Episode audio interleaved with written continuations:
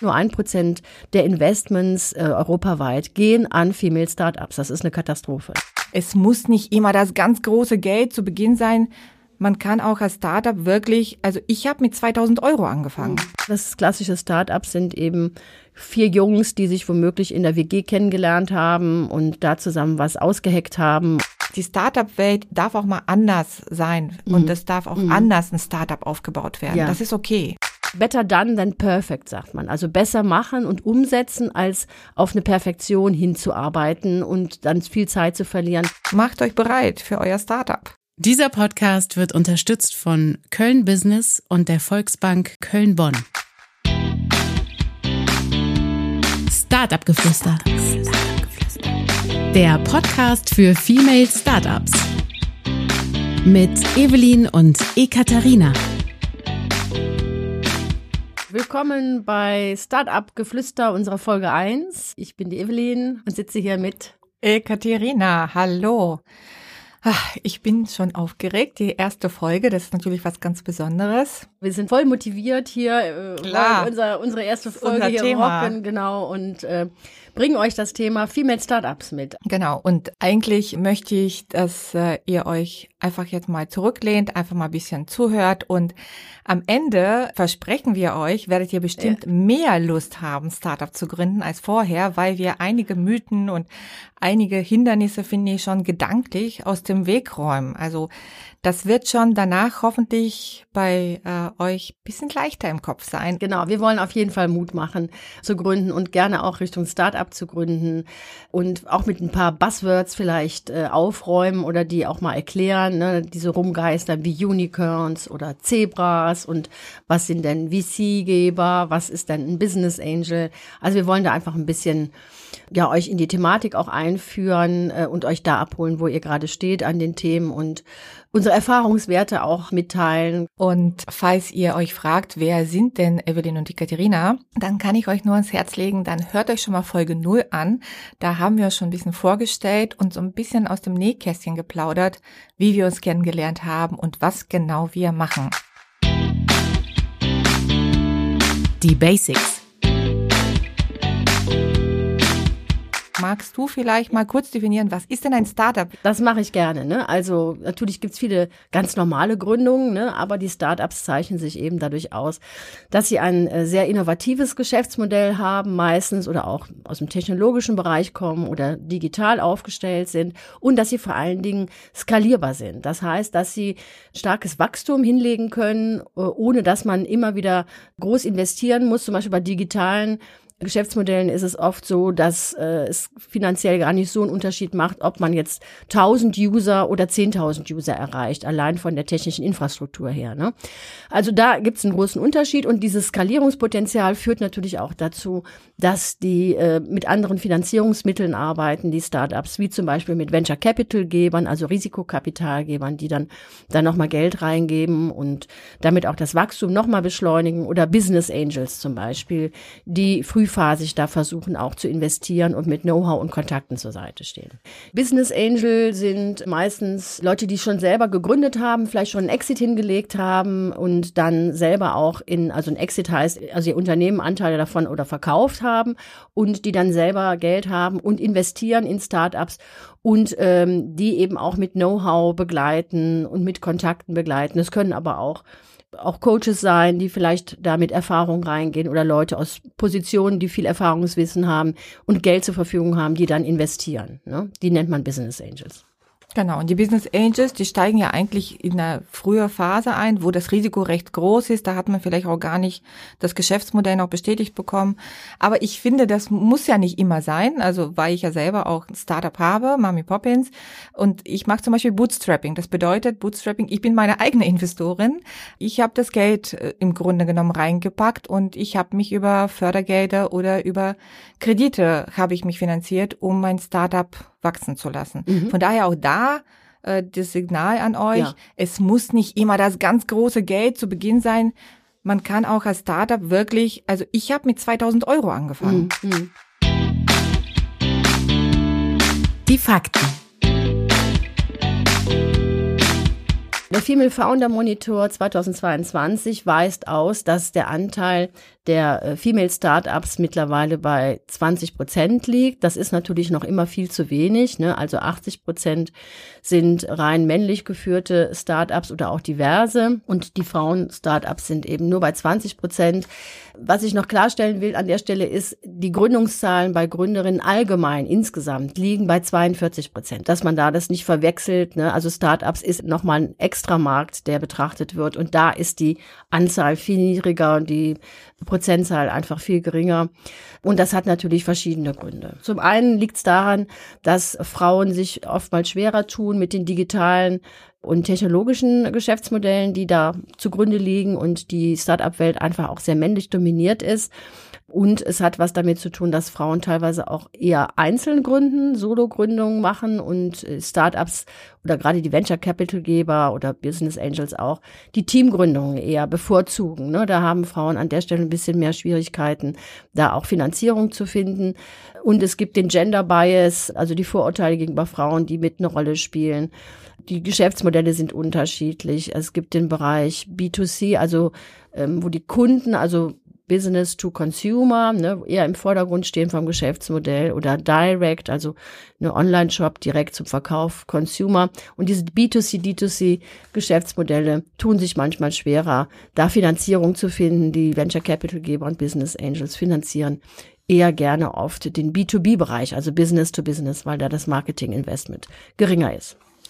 Das hast du jetzt sehr schön, finde ich, gesagt, aber was, was ich dann überlege, wenn äh, jemand unser Podcast mhm. hört, mhm. ob das nicht so ein bisschen abschrecken würde, ja. ne? Weil mhm. man sich sagt, um Gottes Willen, also das hört sich alles so hochtrabend an, es ist auch alles hochtechnisch, mhm. weil ja auch, hier habe ich auch ein paar Zahlen, die meisten Frauen vorwiegend im Dienstleistungsbereich mhm, gründen. genau äh, im Handwerk oder ähm, ein soziales Unternehmertum haben. Mhm. Aber da möchte ich auch betonen, es gibt ja auch mittlerweile auch wirklich viele soziale Startups, also wo das Thema Nachhaltigkeit ganz wichtig ja. ist. Mhm. Äh, es gibt ja auch Programme, äh, solche Impact Hubs zum Beispiel, das sind solche Organisationen, die im Grunde genommen nachhaltige Startups auch dabei unterstützen, soziales Unternehmertum unterstützt wird. Ja, und man weiß manchmal auch am Anfang noch der Gründung kann man noch gar nicht 100 Prozent sagen, ist das jetzt ein Startup oder ist es keins? Also es gibt bestimmte Gründungen, die haben von Anfang an, da ist es klar, die sind auch als Startup aufgestellt, die starten auch so, die Teamzusammensetzung, das Geschäftsmodell ist eben stark skalierbar, da ne, lohnt es sich rein zu investieren. Aber es kann durchaus auch sein, dass sich das über die Zeit auch ergibt, dass man mit einer Idee startet. Ich nehme jetzt zum Beispiel mal einen Coworking Space. Das wäre jetzt kein klassisches Start-up in dem Sinne. Stimmt, ja. Wachstum ist da auch vielleicht ein bisschen begrenzt, aber ich nehme mal zum Beispiel WeWork, das kennen ja viele, das ist ja ein riesen weltweites Start-up geworden, ne, das äh, ja überall mittlerweile seine Dependancen hat sozusagen und als Coworking Space ist, sind die gestartet und daraus ist ein riesen Start-up beziehungsweise ein Unternehmen dann später ja auch geworden mit allen Ups and Downs, die es da jetzt gegeben hat. Von daher kann man das vorher im, am Anfang nie 100 Prozent sagen. Es kann sein, dass es einfach nur in Anführungsstrichen ein normales Unternehmen bleibt. Aber es kann auch sein, dass wenn man äh, da entsprechend versucht, auch Kapital zu akquirieren und entsprechende Venture Capital Geber oder eben auch Business Angels reingehen mit größeren Summen, äh, dass das dann ein Riesenpotenzial hat, dann entweder deutschlandweit oder auch in Europa oder der ganzen Welt entsprechend zu wachsen. Also das kann man am Anfang nie 100 Prozent sagen und ist auch gar nicht unbedingt notwendig. Nee, Aber genau. es ist genau. gut, in ja. diesen Kategorien mitzudenken. Das ja. wollen wir, glaube ich, auf den Weg geben, zu sagen, liebe Frauen, denkt auch nicht so klein an bestimmten Stellen, sondern denkt ruhig auch in Skalierbarkeit. Ja, ne? genau. Ja. Also das ist auch, äh, mhm. Etwas, was wir, äh, was wir immer wieder in unserer Beratung machen mit äh, Startup-Gründerinnen, dass wir sagen, okay, wenn du eine Idee hast, wie kannst du sie digital machen oder mhm. wie kannst du sie skalierbar machen? Wie kannst du dieses passive Einkommen, was ganz viele Frauen natürlich auch bewegen, aber auch Männer, wie kann ich da das reinbringen? Wie kann ich beispielsweise auch nicht immer Zeit gegen Geld tauschen? Und das ist schon ein Startup-Thema und das ist vielleicht für ihn gar nicht bewusst. Also man mhm. denkt, ich mache einen Online-Kurs, das könnte ja auch ein Startup werden in mhm. irgendeiner Form.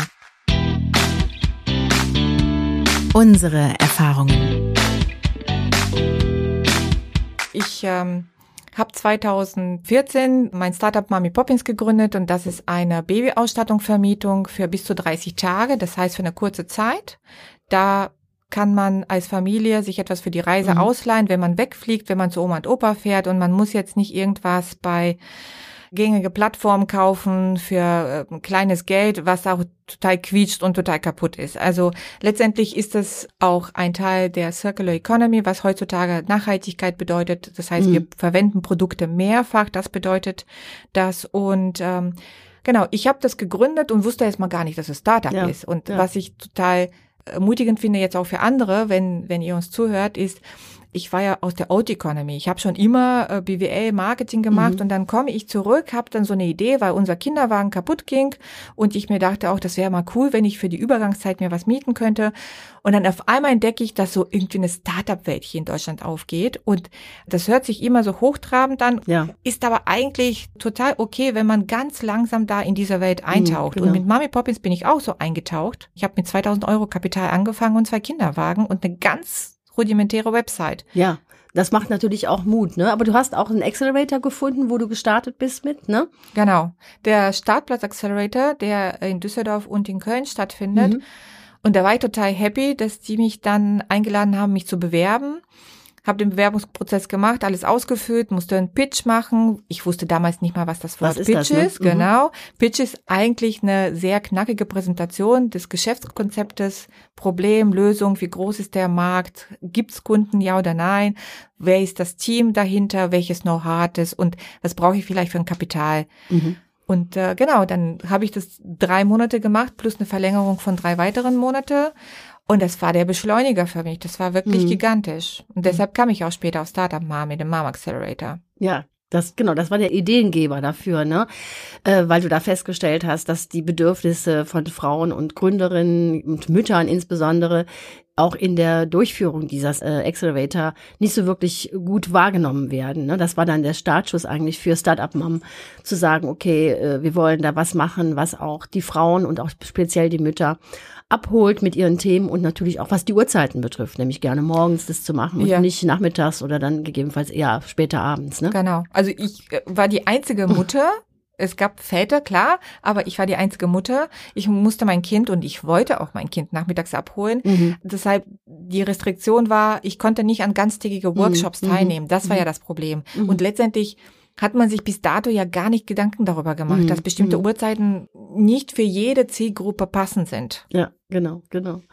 Ja, das ist auch ganz wichtig, dass es eine Infrastruktur auch gibt, ne? die Weiterbildungspotenziale an die Bedürfnisse der Frauen und auch speziell der Mütter auch angepasst sind. Ne? Da versuchen wir auch mit äh, Startup Mom entsprechend was anzubieten. Und es geht bis hin dazu, dass natürlich auch die Geschäftsmodelle, die Frauen manchmal anbieten, mit den Zielgruppen, die sie haben, vielleicht für andere Frauen, vielleicht für Mütter, vielleicht für Unternehmerinnen, dass die auch ernst genommen werden und wo die Potenziale auch erkannt werden. Wir machen immer wieder die Beobachtung, dass äh, Gründerinnen von uns pitchen bei irgendwelchen Fördergeldveranstaltungen und dass dann gesagt wird, ach ja, das ist ja jetzt hier für Mütter, das ist ja jetzt so ein Nischenmarkt oder sowas. Ne? Das geht überhaupt Mütter. nicht. Mütter sind null der Nischenmarkt, die sind, das ist ein Riesenmarkt.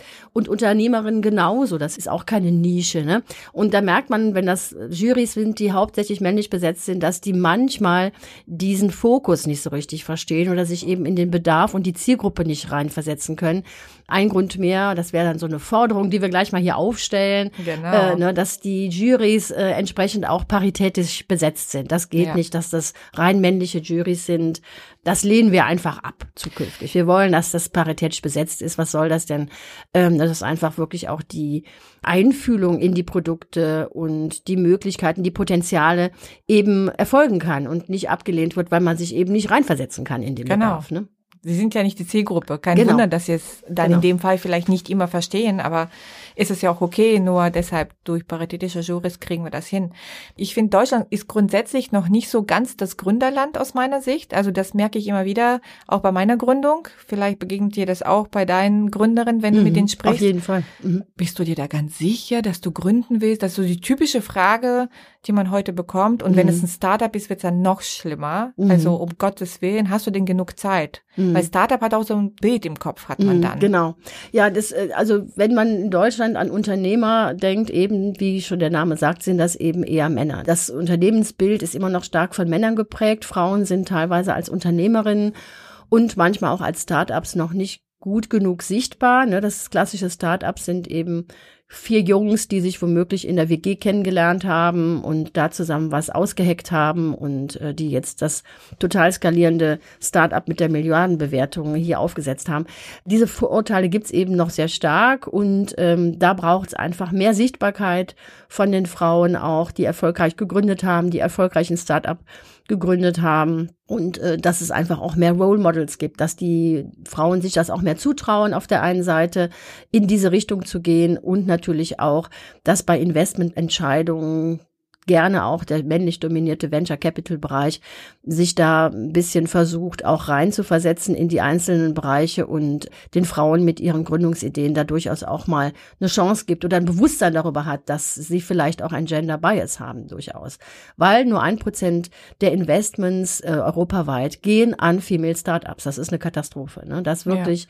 das Geld, 99 Prozent ne? werden an männliche oder zum Glück auch hoffentlich diverse Startups, da ist die Zahl ein bisschen höher gegeben und also das ist auf jeden Fall eine absolute ähm, Missbalance, ne, wo wir gucken müssen, wie sich was ändern kann, indem eben auch da äh, eine paritätischere Besetzung vielleicht ist bei den Venture Capital Gebern gerade wenn es staatliche Einrichtungen sind, wie vielleicht der HTGF oder wer auch immer, finde ich, ne, brauchen die HTGF? auch der Hightech Gründerfonds, ne? Mhm. Da sind auch schon mehr Frauen mittlerweile in den Entscheidungsgremien, wie ich das so beobachten konnte oder viele andere auch.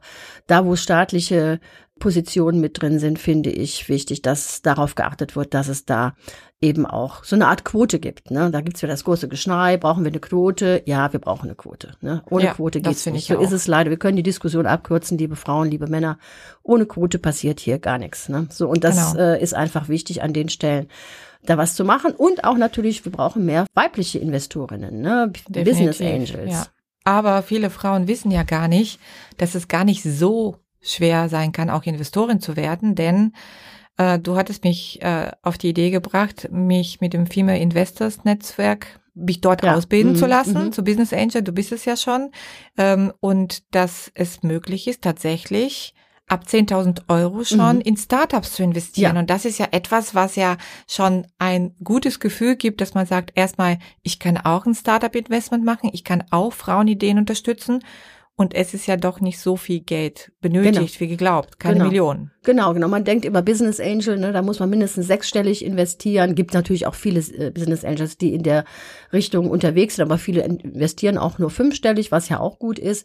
Und man kann sogar, wenn man äh, eben Crowd Investing zum Beispiel macht, äh, da gibt's auch viele Firmen, die das äh, unterstützen, wie Companisto oder viele andere auch. Da kann man sogar schon ab 1000 Euro investieren. Ne? Die, Ach, die cool, machen ja. dann, die poolen dann eben die Investments und ähm, also poolen bedeutet das schließen die zusammen. Genau, ne? Ja. Und dadurch kann ich auch mit so ganz kleinen Tickets, also Tickets nennt man immer die Investmentsumme, die dann investiert wird oder eben das Ticket, was aufgelegt wird. Und sag mal, man braucht jetzt 250.000, will man dann insgesamt investieren in das Start-up, dann könnten das viele kleine Investoren und Investorinnen sein, die auch mit 1.000 Euro oder vielleicht mal mit 10.000 oder 5.000 Euro dann mit dabei sind. Ne? Und ja. die werden dann eben gepoolt, werden dann zusammengelegt. Und damit äh, wird dann auch schon eine gute Investitionsgröße möglich und vielen anderen auch Arbeit erspart.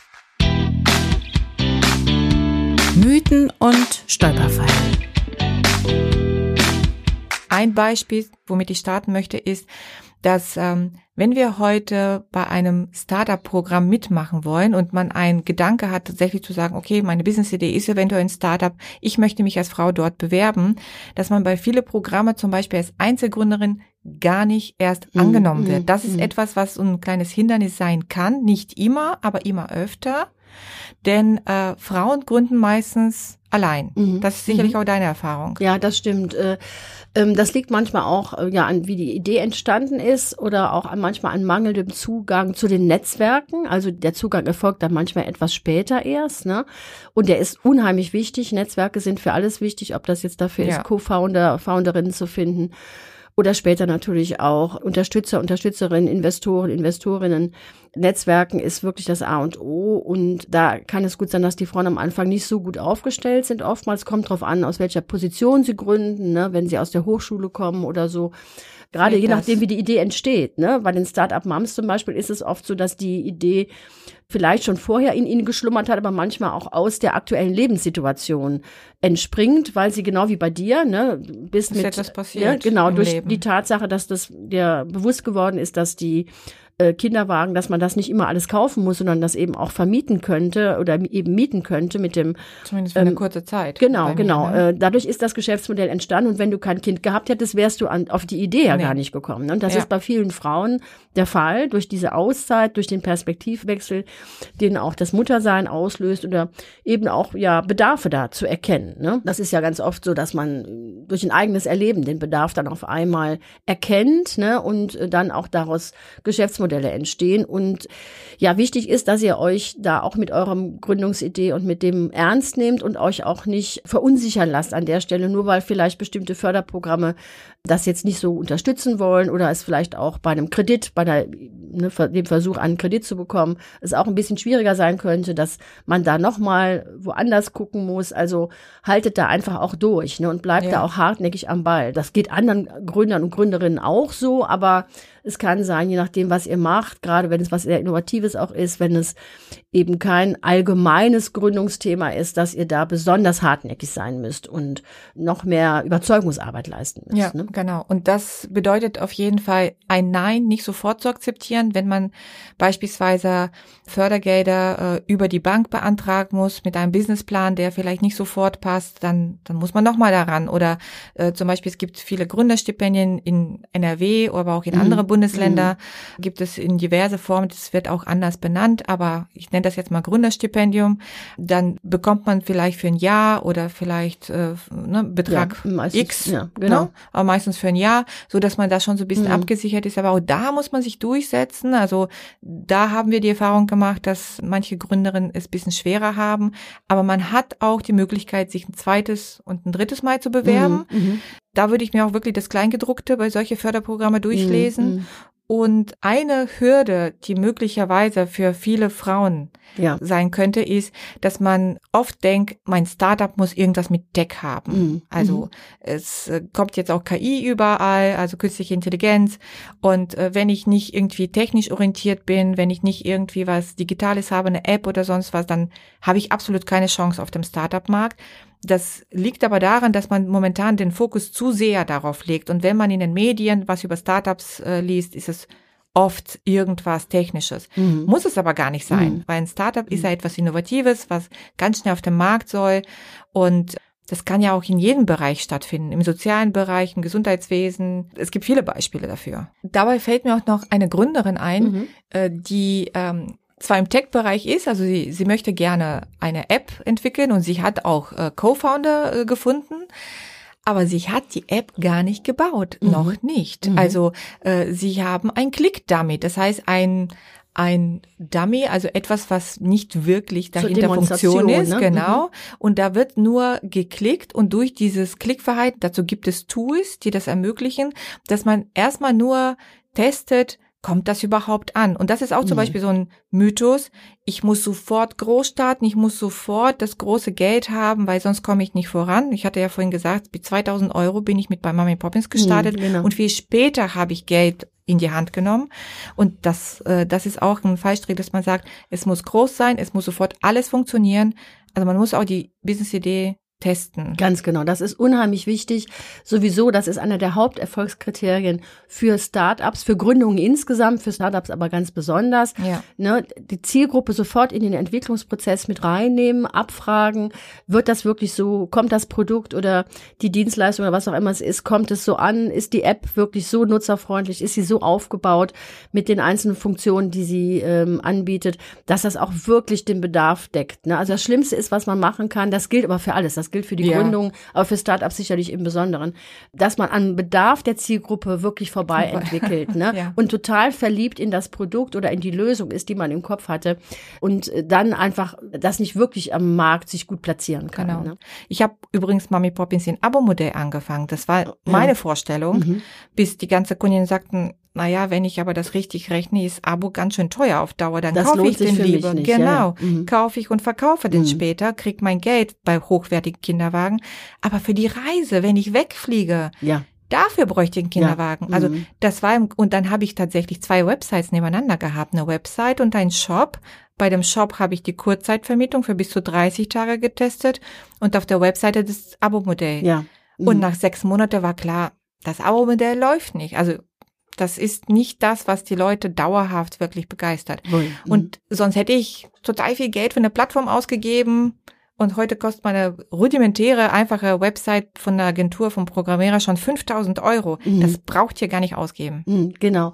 Better done than perfect, sagt man. Also besser machen und umsetzen, als auf eine Perfektion hinzuarbeiten und dann viel Zeit zu verlieren.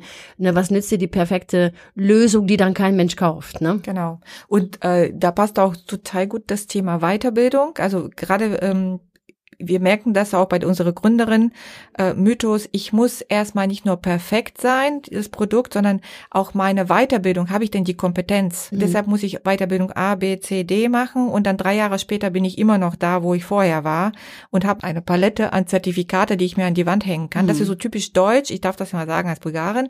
Wir Ja. Bulgaren äh, legen keinen Wert Ja. darauf. Wir haben nicht mal Ausbildung. Wir haben entweder Studium oder Schule, aber was dazwischen gibt's nicht. Wir gehen zum Friseur und üben einfach, Haare schneiden und machen die Ausbildung so, wie man hier macht, aber Mhm. wir haben keine Ausbildung. Also das ist auch mhm. etwas, was ich mitgeben wollte. Mythos, ich muss perfekt mich vorbereitet Ja. haben, die perfekte Weiterbildung gemacht haben. Ich muss programmieren können, damit ich dann eine Website bauen kann. Das Mhm, mhm. muss nicht sein. Der Aufreger. Also was mich aufregt, Evelyn, das muss ich wirklich sagen, Ja. das ist auch ein Thema, was mich auch von meiner damalige Zeit im Accelerator wirklich aufregt, ist, dass man mit 40, ich war damals 40, als ich mein Startup gegründet habe, mich total klein gefühlt habe und ich das Gefühl hatte, so irgendwie, ich bin, ich bin hier falsch. Also erstmal natürlich weibliche Startup, sehr selten, sehr wenig. Das Alter natürlich und dann auch das Thema, dass man immer so die ganz großen Unicorns machen muss. Und Unicorn, damit ist gemeint, das ist ein Startup, was eine Milliarde Dollar wert ist. Mhm. Und das muss aber gar nicht so sein. Also wenn man immer dieses Gefühl hat in den Medien und alles, was präsentiert wird, in solche Accelerator-Programme, das sind immer so die coolen Typen und Frauen und man wird vielleicht kein Unicorn, dann kriegt man natürlich auch von vornherein schon ein bisschen Angst, überhaupt sich für sowas zu Mm, bewerben und da mm. mitzumachen. Und das regt mich auf und das möchte ich an dieser Stelle mit dir mal gerne Ja. vertiefen, was du für eine Erfahrung gemacht Ja, hast. genau. Mich regt das auch auf. Also ich glaube, es hat auch ein bisschen was damit zu tun, dass diese Stories von der Presse einfach auch unheimlich gerne aufgegriffen werden, weil das sind ja so riesen mega Erfolgsgeschichten, Ist ja vermeintliche. Das wird dann genau, das ist dann mega cool. Da- Das wird dann von der Presse total aufgebläht und äh, da hat man einfach eine reißerische Story, das führt auch nochmal dazu. Und natürlich sind all diejenigen, die im wahrsten Sinne des Wortes die Dollarzeichen in den Augen haben, Ja. natürlich alle sowohl als Start-up hinter einer Milliarden-Dollar-Bewertung her, weil dann ihre Anteile am Start-up einfach mehrere Millionen wert sind und sie voll den fetten Exit machen können, also wenn sie die Anteile verkaufen können, dann natürlich richtig viel Geld verdienen. Und letzten Endes ist es natürlich das, worum es vielen Venture Capital Gebern und teilweise vielleicht auch den Business Angels geht, dass sie eine hohe Rendite bekommen mit ihrem Investment. Das ist ja klar. In dem Bereich der Startups erleben wir eine reine extrem kapitalistische Struktur, was auch verständlich ist. Da geht es um viel Geld, da wird auch Klar. was rein investiert. Und Venture Capital Geber kalkulieren halt auch so, dass sie in zehn Startups investieren und davon ausgehen, dass acht es dann nicht weiter schaffen und die zwei, die dann übrig bleiben, das sind dann diejenigen, mit denen dann das Geld gemacht wird. Also das ist schon auch ein brutaler Markt, muss man so sehen. Ne, diese geringe Erfolgsquote von diesen 20 Prozent im Startup-Bereich, das ist halt sehr kapitalgetrieben und das lässt sich auch nicht eins zu eins übertragen auf den normalen Gründungsbereich, Nee, ne, weil das nicht. geistert immer so rum. Viele sagen, oh Gott, oh Gott, ne, von zehn Gründungen gehen acht pleite. Das stimmt natürlich überhaupt Aber nicht. nicht ne? aus dem Grund, Genau. weil die Idee auch nicht gut ist. Ne? Sie Mhm. haben einfach Mhm. nicht Anschlussfinanzierung manchmal bekommen, obwohl die Idee genial ist. Genau, ganz genau. Das muss man wissen. Das konnte man sehr gut beobachten jetzt gerade in den letzten Jahren. Wir hatten 2021 ein Jahr, wo wirklich viel Kapital, Risikokapital einfach in die Startups geflossen sind, wo wirklich die Startups teilweise auch extrem überbewertet waren. Äh, ne? Das hat man, wo es auch so eine Bubble gab, das hat man einfach gesehen. Und dieses Jahr äh, 2022, 2023 äh, wird es extrem schwer, Geld zu bekommen. Da ist es genau das Startups, Gegenteil, dass das äh, Venture Capital, die Leute halten alle ihr Geld zusammen, die Investments werden nur sehr zögerlich getätigt. Und da sind viele Startups, die durchaus auch schon eine sehr gute Traction hatten. Also Traction bedeutet, dass sie schon viele Kunden und User hatten und auch schon viel Umsatz gemacht haben, teilweise auch schon Gewinne gegebenenfalls ähm, oder ne, hoffentlich zeitnah Gewinne auch schon realisiert haben, dass die trotzdem keine Anschlussfinanzierung gefunden haben und dann äh, in die Insolvenz gegangen sind. Genau. Also wie ich Ja. finde, teilweise unverdienterweise. Ne? Das war schon sehr dramatisch, das zu sehen. Und da konnte man echt die Schattenseiten dieses Systems auch nochmal feststellen. Ne? Und das System hat das eigentlich selbst produziert Ja. am Ende. Und deshalb äh, muss man sich das äh, ganz klar machen, nicht an solche große, beispielsweise Startups immer denken, was man in der Presse liest, sondern klein anfangen. Mhm. Ich möchte trotzdem die Frauen da auch zu ermutigen, an den Stellen, wo das Sinn macht und wo eine gute Skalierbarkeit auch möglich ist oder einfach auch ein Potenzial ist, weil die Idee wirklich auch gut ist und sich auch im Markt durchsetzen lässt, äh, dann auch ruhig größer zu denken. Ja, auch in den schon. Summen. Ne? Wir neigen, Ja. Die Frauen neigen manchmal auch dazu, das sehe ich ja oft in den Businessplänen, dass dann auch die Zahlen viel zu vorsichtig sind, ne? gerne auch zu vorsichtig kalkuliert wird, was auch gut ist, ne? dass man da jetzt nicht out of the box da völlig äh, seltsame Planzahlen aufschreibt.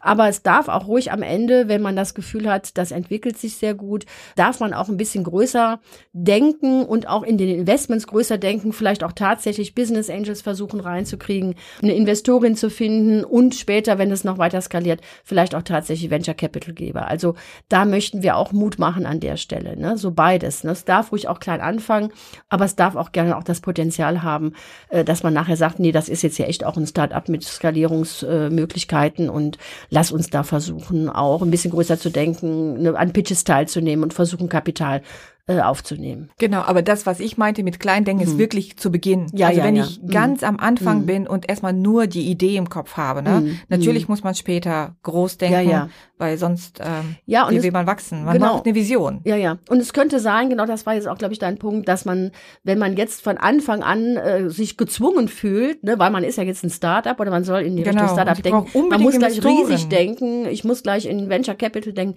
dass einen das dann auch einfach eher blockiert und Genau, äh, genau. einen den, den Drive auch so nimmt und man dann vielleicht auch wirklich ähm, ja weniger Mut hat, nach vorne zu gehen. Das, da wollen wir sicherlich auch an der Stelle unterstützen. Das zarte Pflänzchen der Gründung hegen und pflegen natürlich und äh, das mit diesen hohen Erwartungen natürlich auch nicht erschlagen. Das ist richtig. Ne? Ich Ja, glaube, es genau. braucht so beides. Ne? Ich glaube, das ist auch das, was wir bei uns ja auch machen, Mhm. Ja. wenn wir unsere Mhm. Gründerin haben. Das ist wirklich so sehr frühphasige Mhm. Startups, die zu uns kommen in den Mom Accelerator. Die müssen überhaupt irgendwie den Mut fassen, diese Idee weiter zu verfolgen. Und das ist auch etwas, was mich so ein bisschen aufregt. Wenn ich in so typische Accelerator-Programme reingehe, dann wird man permanent, also natürlich versucht, dahin getrimmt zu werden, das nächste Unicorn zu werden. Mhm. Das, das entmutigt auch so ein bisschen, weil man das Gefühl hat, ich mache ständig was falsch. Ja, ja, ja. Mhm. Also, dass man auch wirklich, Mm, wir wollen mm. Mut machen, dass man überhaupt Fuß fasst. Ja. Und ich glaube, wir haben beide die Erfahrung gemacht, bei unserer Gründerin, sobald sie das abgeschlossen haben, das Programm, Mhm. die wollen gar nicht mehr zurück ins Angestelltenverhältnis oder Mhm. den fällt die nächste Idee. Also deshalb auch dieser Mythos, ja, ich, ich muss sofort groß sein, äh, ich werde sonst fertig gemacht, äh, sonst funktioniert das nicht. Also die Startup-Welt darf auch mal anders sein Mhm. und es darf auch Mhm. anders ein Startup aufgebaut werden. Ja. Das ist okay. Mhm, Genau, und deswegen hat sich ja auch so eine Art Gegenbewegung auch entwickelt, ne, weg von den Unicorns, die wirklich gewinnen, also sehr, sehr wachstumsgetrieben sind, mit aller Macht eben diese Mentalität, the winner takes it all. Also ne, einer übernimmt das Feld und alle anderen sind weg. Ne? Also das ist einfach da die Strategie, ne? hin zu diesem eher Zebra-Denken, Nachhaltigkeit, Social Entrepreneurship auch mitdenken, eben ja Impact, also Auswirkungen, auch positive Auswirkungen mitdenken, Nachhaltigkeit mitdenken. So, und diese Ansätze, die eben nicht so auf maximales Wachstum getrennt sind, äh, da fühlen sich viele Frauen auch eher wohler, gründen auch eher in den Bereichen und die haben durchaus ihre Berechtigung. Und es gibt auch Venture Capital Geber, die speziell in diese Impact und Sustainability, also Nachhaltigkeits äh, Startups auch investieren. Und genau. ich glaube, dass das, das immer mehr sich. wird und auch äh, da eine große Zukunft hat. Und das unterstützen wir natürlich beide stark. Ne? Das finden ja. wir super und das passt natürlich auch zu dem, was in den Feldern, in denen wir arbeiten und äh, wo auch unsere Gründerinnen äh, aufgestellt sind. Ne? Ja, genau. Und ich muss auch ganz ehrlich sagen, die Zebras sind für mich die die Tragschicht eigentlich mhm. für die mhm. Zukunft, mhm. für unsere Wirtschaft. Ja. Daher, wir brauchen die sehr, sehr dringend. Also mhm. macht, macht euch bereit für euer Startup. Unsere Vision. Es gibt diese Mission 25 to 25, also 25 bis 25. Das bedeutet, dass ähm, wir versuchen wollen oder in dieser Mission versucht wird, zu den Anteil der Gründerin bis zum Jahr 2025, also der Start-up-Gründerin, auf 25 Prozent zu bringen und gleichzeitig auch der Anteil der Business Angel Investorinnen, der weiblichen, auch auf 25 Prozent zu bringen, weil der liegt im Moment, glaube ich, nur bei 16 Prozent. Ne? Also das finde ich auch gut, so, eine, so Missionen zu haben, die man unterstützen sollte und ne, deswegen rufe ich die hier in den Raum rein nochmal. Du ne, machst das mit? Du bist ja, ja wir, eine genau. Wir, wir, wir tragen das mit, genau, äh, sowohl ich als auch du, in, in jeder in, in seiner Form. Ähm, und äh, das ist mir auch wichtig. Das war auch mit ein Grund, warum ich irgendwann gesagt habe, ich möchte jetzt nicht mehr nur da am Seitenrand stehen sozusagen und als Coach da äh, die Unterstützung bieten, sondern auch mich mehr einmischen und ähm, mitgestalten und als Business Angel und Investorin da auch äh, tätig sein ne? genau. und meine ersten Investments da auch gemacht habe. Genau. Ne? Und für mich ist das eher die andere Seite wichtig. Ähm, also bevor ich warte, dass die Rahmenbedingungen sich bessern, mhm. mhm. äh, dann äh, gründe ich lieber ein eigenes Accelerator-Programm speziell für Frauen, die mhm. die Care-Arbeit federführend übernehmen, die wenig Zeit haben und dass wir da die Gründerinnenquote entsprechend erhöhen. Also von daher arbeiten wir Hand in Hand. Hand in Hand. genau so ist es. Drei Dinge möchte ich zum Schluss erwähnen. Mir ist es ganz wichtig, dass ihr nach dieser Folge vielleicht mehr Mut habt, über nicht nur eine normale Gründung, sondern auch über eine Startup-Gründung nachzudenken, dass dieser Mythos äh, aus dem Kopf weg ist, es muss alles sofort ganz groß sein und es ist alles total risikoreich. Nein, kleine Schritte gehen auch und das ist okay so. Und dass wir Frauen ruhig auch anders ein Startup gründen dürfen. Mhm, genau. Was ich denke, ist, dass die Digitalisierung ist unser Freund. Ne? Wir können ja. mit der Digitalisierung, das hilft uns einfach, viele Geschäftsmodelle auf ein anderes Level zu bringen. Und ja, so, und werft euch der Digitalisierung in die Arme sozusagen und äh, ne, nutzt sie für eure Geschäftszwecke und denkt eben in diesen, in diesen Kategorien und macht sie euch zunutze. Ne? Unter, und, und nutzt sie einfach und holt euch da die Unterstützung, wo ihr sie braucht. Und denkt es mit in euren Prozessen. Und dann ja. wird da auch automatisch ein Startup draus, wenn man das mitdenkt, wenn man die Automatisierung, die Digitalisierung Digitalisierung auch mitdenkt, die vorhandenen Tools einfach nutzt, äh, die schon da sind. Das wird ja auch immer mehr. Ne? Die KI wird uns da auch weiterhelfen an vielen Punkten, wo Automatisierung und da eben auch bestimmte Prozesse viel besser äh, genutzt werden können, auch in den Gründungsprozessen und denkt das einfach mit. Wir versuchen so viel wie möglich noch in den Show Notes zu verlinken an Informationen, äh, genau. äh, auch zu dem, zu dem gesamten Stichwortthema Female Startups, ähm, sodass die ihr Begrifflichkeiten, das, die Begrifflichkeiten auch erklären und dass ihr da auch auch noch mal ein paar Statistiken nachlesen könnt, wenn ihr da Interesse dran habt. Und was ich auf jeden Fall anregen wollte, solltet ihr irgendwelche Fragen dazu haben ja. oder Anregungen, dann äh, wir sind auf Social Media, auf Instagram sind wir unterwegs. Da könnt ihr uns gerne in den Kommentaren eure Fragen stellen. Die können wir gerne auch in den nächsten Folgen auch aufgreifen. aufgreifen. Genau, wir werden das auch posten auf LinkedIn und so weiter natürlich und auf unserer Internetseite äh, mit Startup-Geflüster und würden uns über eure Rückmeldungen, Feedback, Anregungen äh, und so weiter und auch kritische Punkte ruhig äh, würden wir uns sehr freuen, wenn ihr uns da Rückmeldungen gibt. Ja, und jetzt haben wir in der Folge euch Mut gemacht zu gründen, ein Startup zu gründen. Und vielleicht habt ihr auch schon die Business-Idee und fragt euch, aber wie geht's jetzt weiter? Ja, genau. Und äh, da wollen wir euch in der nächsten Folge helfen, gerade in der frühen Ideenphase mit äh, interessanten, spannenden Tools, die sehr hilfreich sind, da weiterzukommen und auch gut das Kundenfeedback einzubinden. Das ist ja auch sehr wichtig für den Erfolg der weiteren äh, Gründung, dass ihr da nicht am Bedarf der Kunden und Kundinnen vorbeigründet. Und ein Versprechen haben wir, das wird nicht der Businessplan sein, was wir mitbringen, sondern viel coolere Methoden und die passenden Stories dazu von anderen Startups, die erfolgreich die Methoden angewandt haben. Es wird spannend. Also bleibt dran bei unserer nächsten Folge von Startup Geflüster. Wir freuen uns auf euch und wir zählen auf euch. Das war Startup Geflüster. Ein Podcast von Evelyn Brock und Ekaterina Alt-Kanthoff. Eine Produktion der Sendeeinheit.